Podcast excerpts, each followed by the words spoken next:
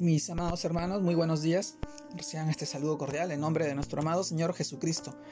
Y en esta oportunidad, permítame compartirles el devocional de hoy día, el cual se titula El reino de los cielos nos espera. Y en este título nosotros reflexionamos en el pasaje que esta vez encontramos en el libro de, de Juan, capítulo 14, versículos 2 y 3 en la cual nos dice de esta promesa, en la casa de mi Padre muchas moradas hay. Y si así no fuera, yo os lo hubiera dicho. Voy pues a preparar lugar para vosotros. Y si me fuere, yo prepararé el lugar, vendré otra vez, y os tomaré a mí mismo, para que donde yo estoy, vosotros también estéis.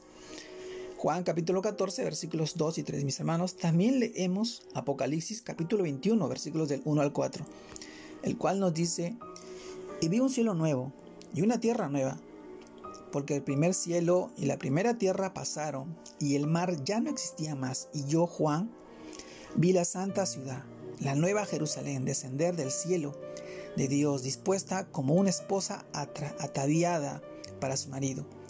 Y oí una gran voz del cielo que decía, Y aquí el tabernáculo de Dios con los hombres, y él morará con ellos, y ellos serán su pueblo, y Dios mismo estará con ellos como su Dios.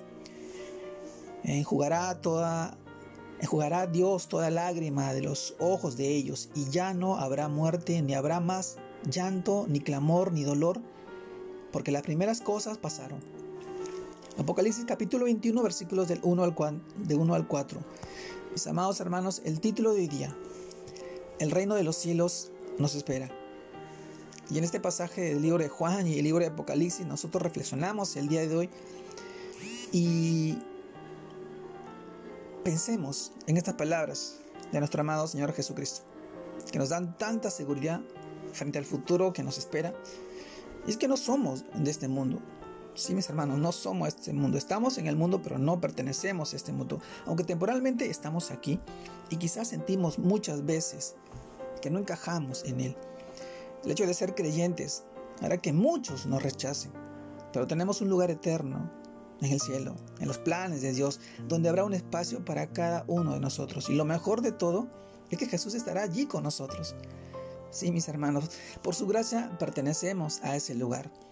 El reino de los cielos que nos fue dado como respuesta a nuestra fe en Jesús, en el que encajamos perfectamente.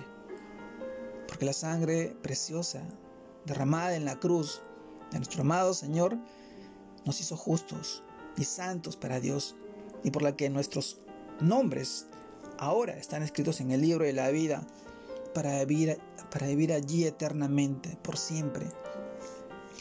Mis hermanos, esta nueva Jerusalén es la nueva iglesia de Dios, el nuevo estado perfecto, la iglesia triunfante. La presencia de Dios no será interrumpida como en la tierra porque Él habitará con nosotros eternamente y lo mejor es que habrá terminado la muerte, el dolor, la aflicción, el llanto. No tendremos más recuerdo de lo que padecimos en nuestra vida anterior, en nuestra vida terrenal, porque Cristo hará nuevas todas las cosas. Si no recordamos el libro de 2 Corintios capítulo 5 versículo 17, en el cual nos dice, ¿qué dice? De modo que si alguno está en Cristo, nueva criatura es. Las cosas viejas pasaron. Y aquí todas son hechas nuevas. Mis hermanos, se refiere a la acción divina en la nueva creación, que fue comenzada en la resurrección de Cristo y hoy es experimentada por todos los creyentes en el presente, en esta tierra que conocemos, que no permanecerá para siempre. Luego del juicio divino, mis hermanos, Él creará una tierra nueva y eterna tal como lo prometió en el libro de Isaías, capítulo 65, versículo 17.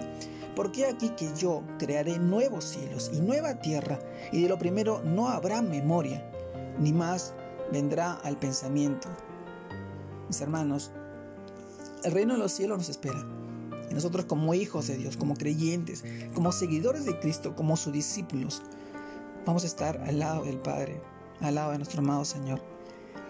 Y Él nos promete una vida eterna, una vida plena, una vida a su lado, una vida donde no habrá, no habrá llanto, no habrá dolor, aflicción, lágrima, porque todo habrá pasado.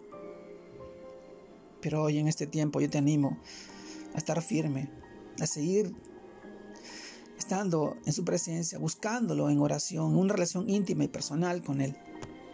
El reino de los cielos nos espera y este es el tiempo, mis hermanos. Yo te animo a perseverar siempre en las escrituras, en la palabra de Dios, a vivir plenamente sus estatutos y sus mandatos, sabiendo que lo obrará en tu vida y en la vida de tus hijos y tu familia. Este es el tiempo, mis hermanos.